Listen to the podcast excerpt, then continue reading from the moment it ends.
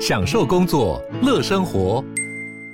就算不在办公室，也能从容应对线上会议。HP Dragonfly 透过专业的 HP Presence 设计，内建降噪及会议快速键，搭配清晰的 Bang & Olufsen 音效，增强音讯及视讯功能。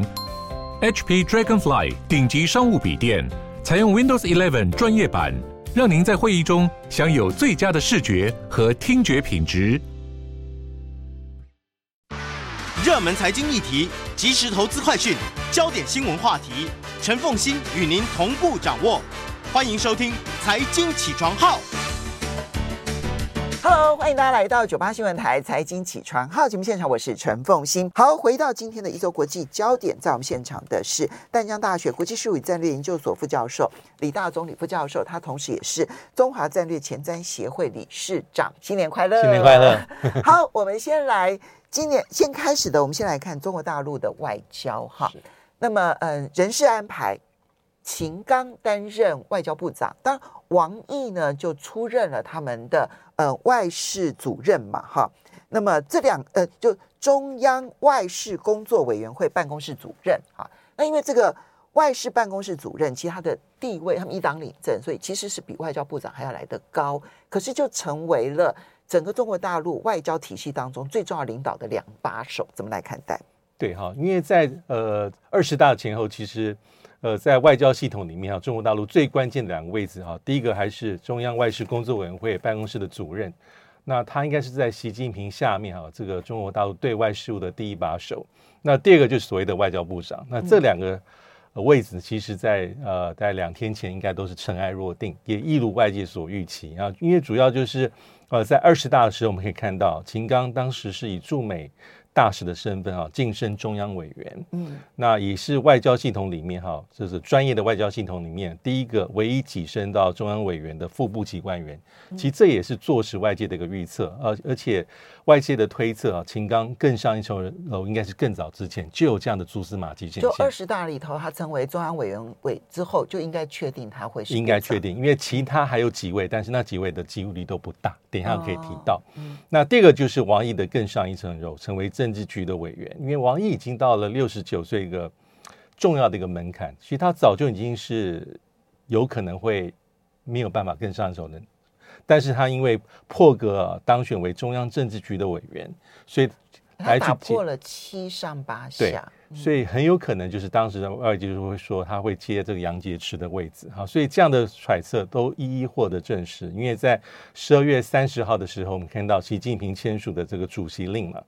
秦刚基本上还提前三个月呃当上所谓的外交部长，因为一般预期是在今年三月，嗯，啊这个两会的期间啊有这样的一个人事的命令。那第二个是啊王毅啊这个成为呃这个中央外事呃工作委员会办公室的主任，也获得呃一个证实，因为我们可以看到在呃中共党媒《求是》杂志哈，在二零二三年第一期的这个期刊就刊出。王毅以中央外事办公室主任这样的职务署名的文章，所以已经证实他正式接替了王杨洁篪出任，所以这两个位置尘埃落定，所以已经都非常非常确定这两个重要关键的位置。当然，秦刚也值得大家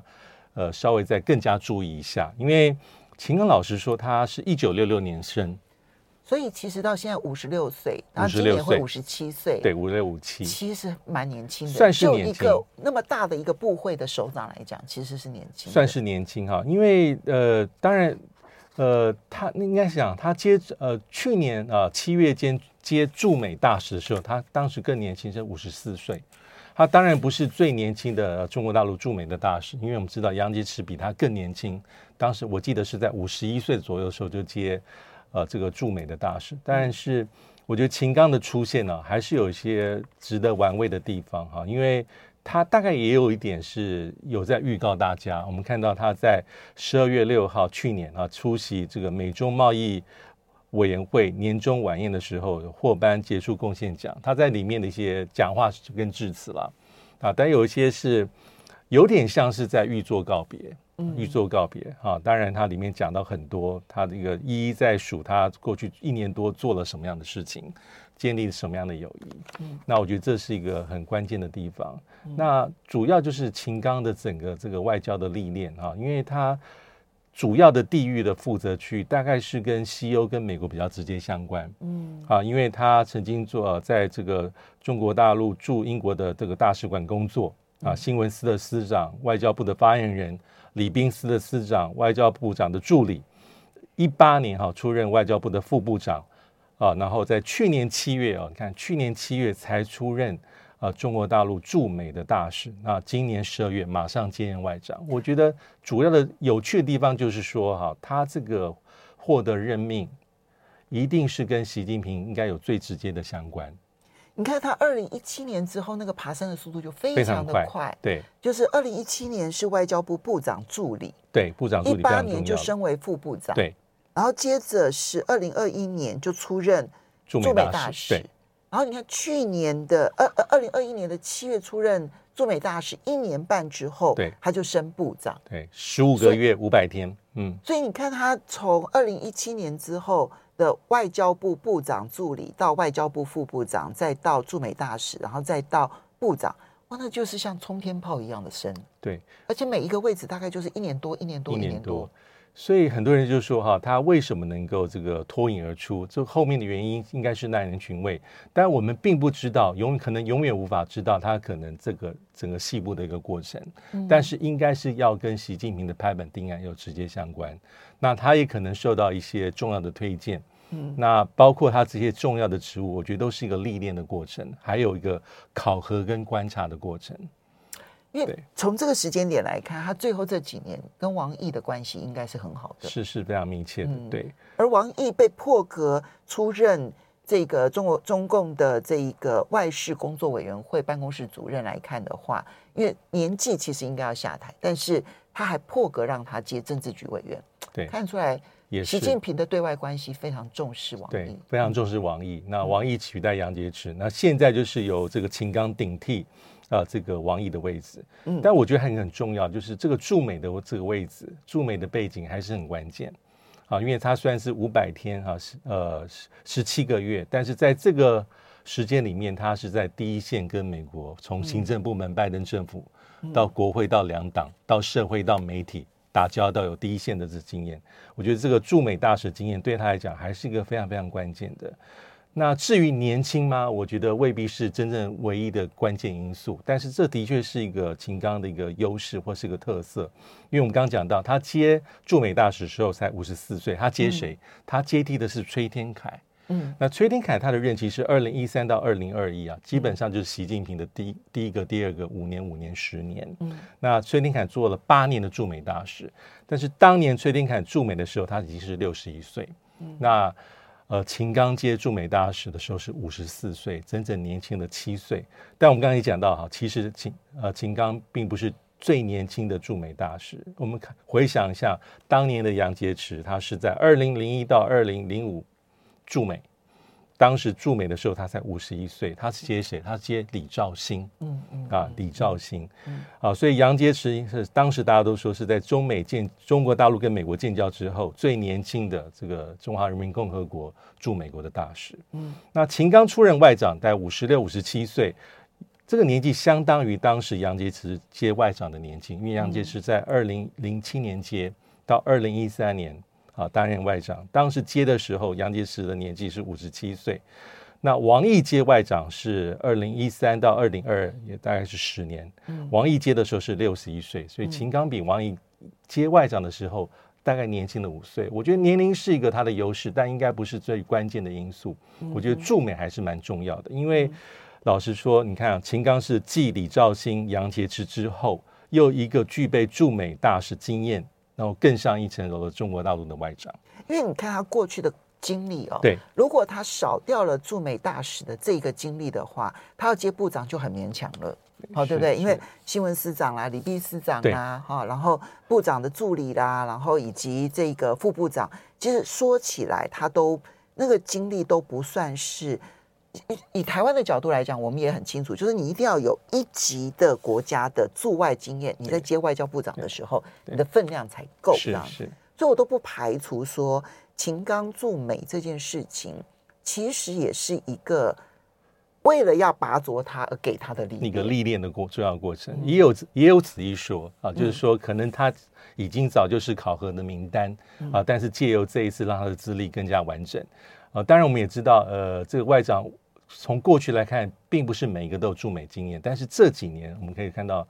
对美关系啊，应该是中国大陆外交里面的重中之重，所以这非常关键。王毅没有驻美的背背景，那王毅没有，可是王毅在驻日的时候，那时候其实是跟美国之间关系也非常的好，所以其实美国、美国、美国的政界反而更早注意到王毅。是是。那但是我们现在要回头来看，就是秦刚跟王毅这个人士有没有凸显出中国大陆在外交上面几个主要要重视的主轴呢？对，我觉得呃。因为这几年其实中国大陆大家在外界上啊，而且他有时候自己也也不否认，就是有所谓的战狼外交啊，这是搭配，我觉得是整体国际的形势。他可能觉得说面临到美国西方跟部分国家的一个压制、牵制跟牵制、遏制，所以他必须要强力的回应。但战狼外交，老实说，我们稍微休息一下。是战狼的原因。欢迎大家回到九八新闻台财经起床号节目现场，我是陈凤欣。在我们现场的是淡江大学国际事务与战略研究所副教授李大中李副教授，也非常欢迎 YouTube 的朋友们一起来收看直播。好，李教授刚刚提到了，就是秦刚这个人士，很多人第一时间就先想到说，因为他在担任新闻司司长的时候，然后就曾经被形容为战狼。那是因为他的战狼作风，所以让他特别受到青睐吗？嗯，我觉得很难说。呃，应该是说哈，我觉得呃，因为秦刚在派美的这个十七个月五百天里面，我觉得他角色是应该这样讲，该战狼的时候战狼，但姿态是非常强硬。但是该有柔和身段的时候，我觉得他就像所有的外交官一样，也有柔和的那一面，因为他也知道啊，在推动中国大陆的政策，你的这个形象。还有所谓的公众外交等等等等，那也是非常非常关键。所以我们也看到他，比如说他在十二月的时候，以驻美大使的名义也出席在华府这个这个巫师队这个开场。我记得投篮两投都中，对不对？这也是个很典型外交官的一个做法。这很重要，在美国很重，很重要，就是展现柔公众外交、公众外交柔和的一面。那他也曾经出席，比如说呃，美国华府国家动物园哈大熊猫馆呃纪念。大熊猫迪美的五十年这个庆祝活动，或是他也到加州啊参访这个特斯拉工厂，跟马斯这个马斯克有非常亲密的一些互动。那这些我觉得就是一个，他是他实际的需要而做他所做要做的工作，因为外灵活弹性。因为外交官的工作，尤其是你驻美大使在第一线，本来就是一个国家利益捍卫者。政策的执行者、形象代言人跟推销员，也是一个讯息双向的一个重要的传递者。这个工作是非常重要。他主要还是负责执行，嗯，因为拍板定案整个中国大陆的外交战略的大方针，当然还不是在他这个阶层，还在更上头。但我觉得这十七个月对他来讲，就是个重要的历练跟重要的考核。那很显然是北京高层是满意吧？所以我们只能说他是一个。非常优秀的执行者，对啊，但是政策的话，恐怕从秦刚身上是找不到答案的。是是，那从其他的人事布局可以找得到答案吗？那我们接下来就要来看王毅，还有包括了就是在国台办的这个部分，是宋涛，对宋涛，因为呃，当然台湾来讲，可能更关心宋涛他所代表的意涵，其实全世界也会关注，对，因为呃，两岸关系会是二零二三年。可能全世界最大的变数是是和是战，它都已牵动的全球。那宋涛这个人士所能够凸显出来的意义是什么？对，我觉得宋涛的人事任命基本上外界比较难以去预测啊。这也正是说，其实中国大陆在人事任命上啊，我觉得有些地方大概有个准，但有些地方其实外界很难摸得透。那宋涛有点这样的感觉，因为宋涛背景其实非常特别，他并不是哈。我们刚刚讲，其实像秦刚，其他是有一些竞争者的，嗯，啊，有些竞争者，因为他有好几类似跟他层级里面的一些职务，有有他的挑战者，但是在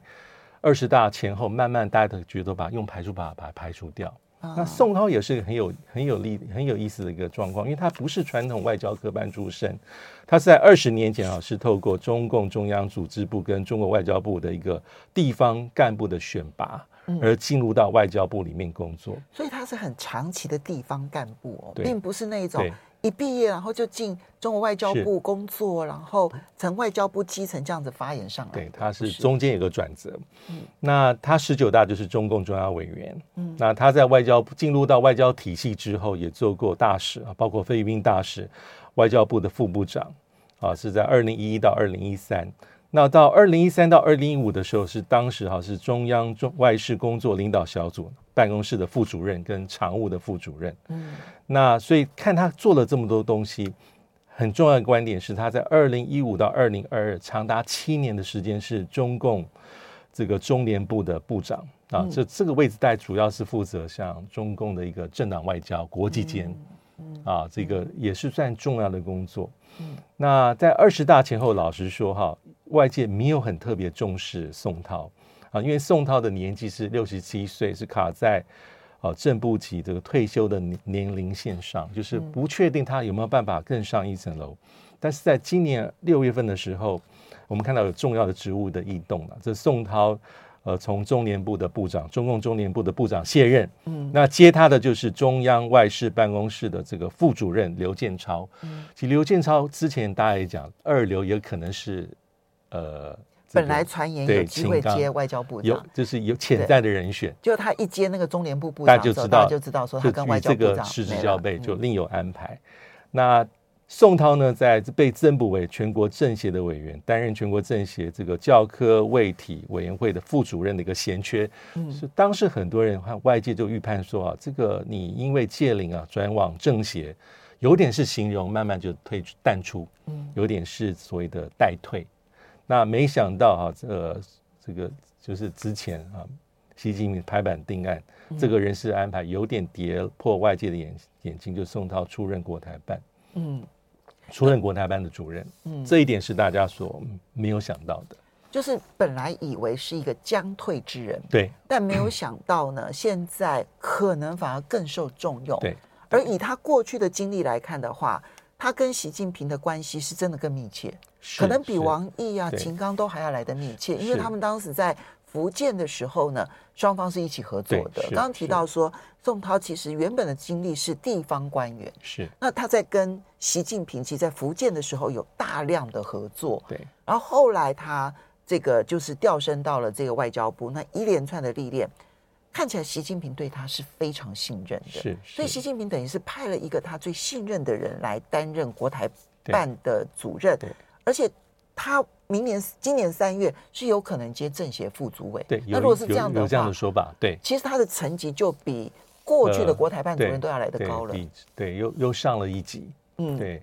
那他当然宋涛取代是刘结一啊，这个刘结一是二零一九年三月干国台办主任，所以其实刘结一之前大家也有在想说，也有可能是。秦刚的这个潜在的竞争者之一，嗯，那林林丹他林林丹已经是六十五岁了，嗯、而且在二十大里面的时候是没有当选这个所谓的中共中央委员、嗯、啊，所以当时大家外界就有预测说刘结一可能会退，嗯、国台办系统会换血，嗯，那刘结一应该也不可能是无缘跟外长之职，嗯，就是失之交臂，嗯，对。好，所以这些都很很有趣的一些人事的安排。习近平本来就在主导他的两岸政策，那现在看起来是更是确定所有的往外的那些人选都必须是他自己的手，对，对不对？好，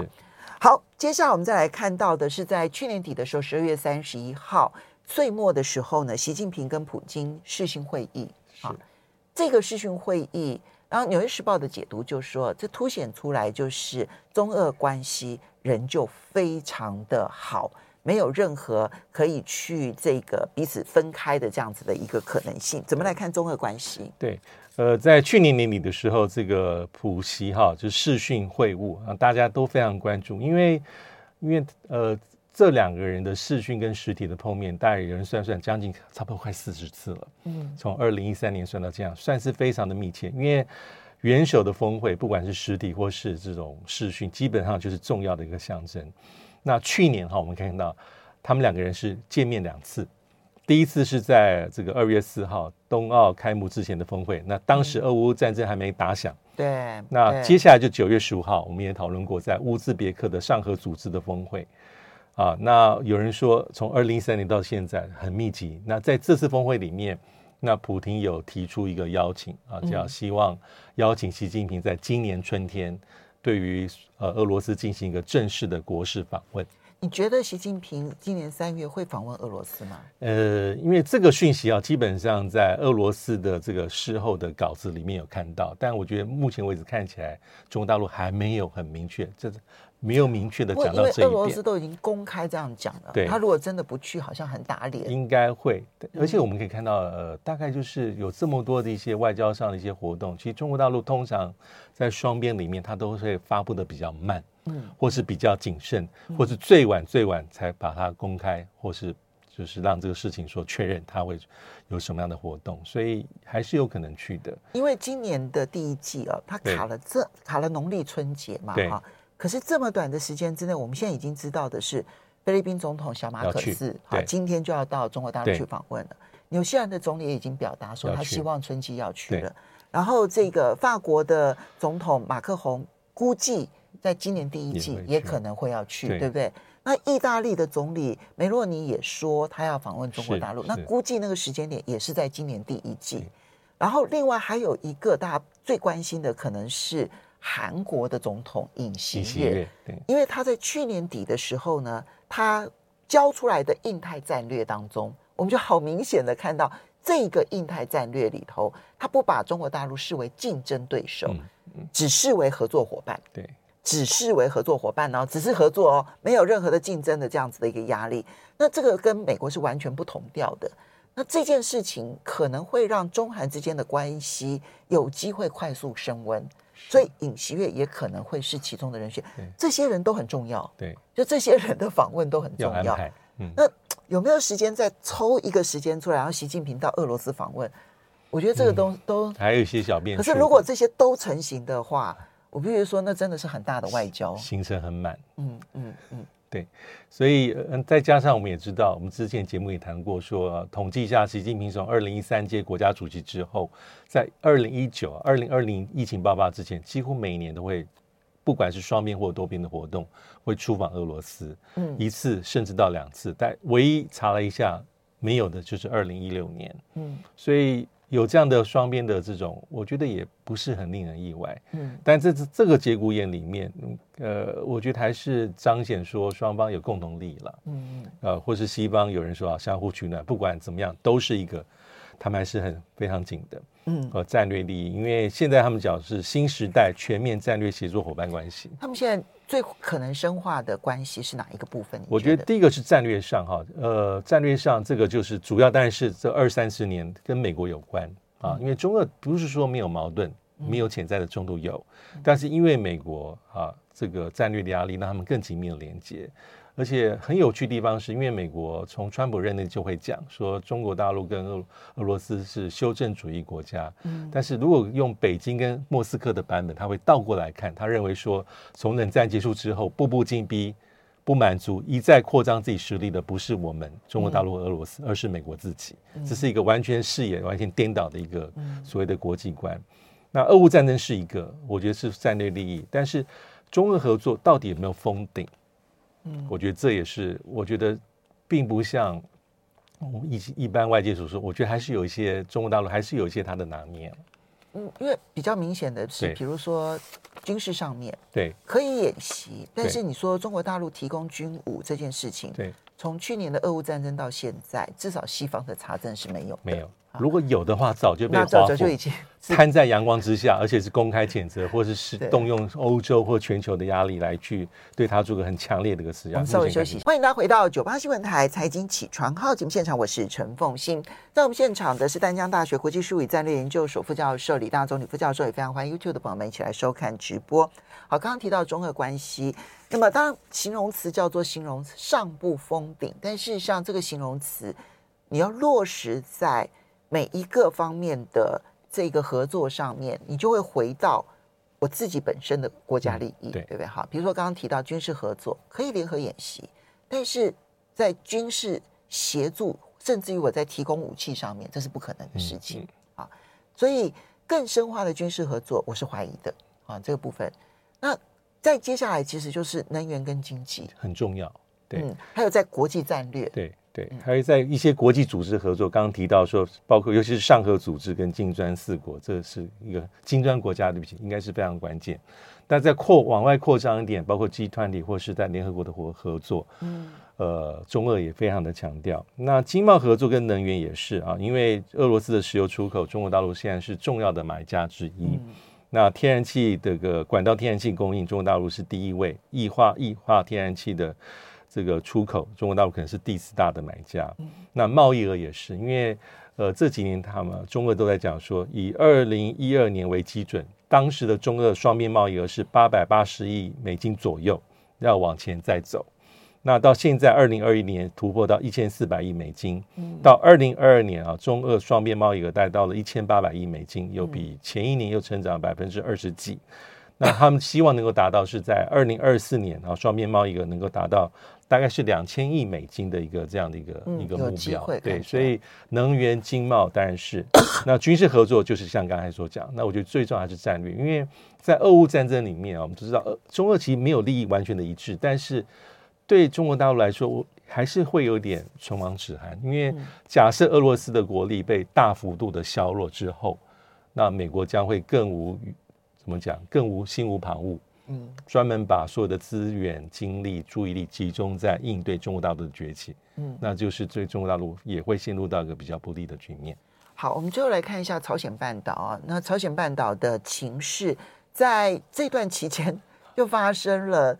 北韩哈，北朝鲜呢用无人机，然后来到了俄罗呃，来到了韩国的首尔的上空，甚至于非常接近他们的总统府哦，对，就。韩国呢要这个拦截他们，但是呢开了一百多枪就没有打下来任何一架，对，甚至于呢他们这个嗯就是开启了战机，对不对？哈，就还有一架战机坠毁，幸好无人伤亡。所以韩国在应对北韩的无人机显得左支右绌，到底怎么一回事？这会不会是朝鲜半岛未来新的紧张新形态？我觉得有可能哈，因为十二月二十六号这一次大概有五架无人机，是北韩进入到南韩。那当然有一架可能非常接近呃南韩总统府，但是后来南韩国防部长是否认，他说很接近。那呃老实说，他并不是第一次北韩无人机去骚扰南韩。嗯，最近一次是在二零一七年六月啊，大概五年多前，当时是呃跑到了上这个。呃，庆尚北道哈、啊，去拍摄驻韩美军的萨德基地，嗯，而且它飞行的距离是四百多公里，快五百公里，飞行的时间五个小时半，嗯，但回去的时候好像我记得是坠落，因为因为它的机械的问题，那。二零一七年之前，其实二零一四、二零一五、二零一六都有类似的记录，所以北韩不是第一次了。哦、所以他们一直在测试他们的无人机的功能。但只是这一次，去年十二月二十六号是五年多来第一次，所以南韩的反应就是当天你可以看到，呃，曾经一度下令仁川国际机场跟金浦国际机场暂停起飞，那南韩空军出动 F 十五 K、KF 十六、K one 轻型攻击机、阿帕奇眼镜蛇。去对付所谓的无人机，但是其实并不容易，因为第一个在人雷达上的判别不容易。那还有刚才所讲 K One 啊，这个轻型的攻击机还坠毁，跟它的升空执行任务是相关。嗯、那当然两个飞行员是逃逃生。嗯、那但是这件事情就看到南韩在防，其实不管任何国家都差不多，在防范无人机上还是有比较困难的地方。嗯，因为在十二月二十八号两天后，南韩国防部长在出席国会。的质询的时候，他有当然第一个是要道歉，因为尹锡尹锡悦总统当然一定不高兴，国会议员一定高度的质询。五架无人机对全数返回。他的讲法是说，当然无人机的体积小，雷达上不容易判别，所以不容易去反制跟攻击。所以你就算出动攻击机、出动直升机，发了一百多炮的机炮，但是不容易击中命中。所以他说有点像大炮打苍蝇。但是尹锡悦但是非常不高兴，对，也要因为社会上是有压力。说无人机很小，你要知道那种可以侦察又可以攻击的无人机，嗯、它大概也有两公尺，从机翼哈就整个展开来，大概也有两公尺。你说两公尺，你说完全打不到的话，我就真心觉得很多的武器你恐怕，因为它速度已经很慢了。嗯，如果两公尺的无人机是打不到的话，那有什么样子的飞弹是你可以拦截的？这点我也很好奇。对，因为呃，我觉得可能主要哈，这一次还是要靠这样 KA One 这种轻型攻击机，啊，或是像一些武装的直升机来做来做这样的阴影。那当然，我们可以看到尹锡月不高兴，他生气，就是要求军方检讨了，就是说要求说哈，以后哈有必要你必须一定要把它击落，而且他指责军方，当然因为明面民间的质疑、媒体的质疑，他说哈。你们五年多来，从上一次无人机进入到南韩之后，你们军方都没有进行相关的演训，所以很快，因为总统震怒之后，军方马上就动作起来。那还有一个反制的作为，就是所谓的你来我往，以牙还牙，以眼还眼，就是说，只要未来北韩进来无人机，我们就要同样至少派两架到三架，同样越过边境到北韩境内。嗯，那所以这个至少是一个在政治上或是在。心理上，哎，做做到比较平等的一个一个一个做法。老师，你觉得这样这样子就可以解除韩国人的心理压力？呃，就对方的无人机都已经来到我们首都的上空，因为首尔其实在韩国的那个人口占比数是非常非常高的，它都已经来到了我们的上空。对，今天这五架哦，它还是以侦查为主，侦查侦查，所以体系应该比较小。其实没有挂弹，对啊，其实没有挂弹，它不是真打一体的，而不是我。一边侦侦查了之后，我就可以直接针对目标就发动攻击。这个当然威胁性小一点，好，它看起来只是一个警告的意味，远大于它实际上没有采取任何的作为。可是如果连真打一体的无人机，因为因为你无法拦截的话，那真打一体的无人机，它直接到任何的城市的上空。一旦发动攻击，你根本无无从防起啊！对，它是低成本，而且渗透性高，而且我们看在俄乌战场上也是一样你来我往。嗯，俄罗斯我们之前也讨论过，那个乌克兰的无人机也是深入境内数百公里。嗯，你要知道，在首尔如果发生被攻击，跟你在平壤发生被攻击，谁的伤害比较大？对，那个而且心理效应非常明显。嗯，但是你看哈，那个。因为韩国这样的反制，哈，的确他也派了两家去，就是你来我往，也造成了这个北韩一个政治上的震荡。对，在政治上看起来有效啊，因为造成金正恩的震怒啊，所以有人下台啊，好像有人就下台了。OK，我们最后来点赞一下，就是回顾一下二零二二年，然后也许可以展望一下二零二三年。是是。嗯因为二零二二年当然有好多的大新闻，但是对至少对台湾感触最深的，一样跟全世界一样，俄乌战争。俄乌战争，对，二月二十四号。对，那有一些就是比较属于一个单一的事件，比如说像英国女王过世啦，嗯，安倍晋三前总首相遇刺身亡啦，或是对台湾感受非常深的裴洛西访台之后的一个台海整个的情势啦。嗯啊，还有当然年底的卡达世界杯啦，还有整个疫情之后的状况与病毒共存。那当然你有一些重要的国内政治议程，像中共二十大、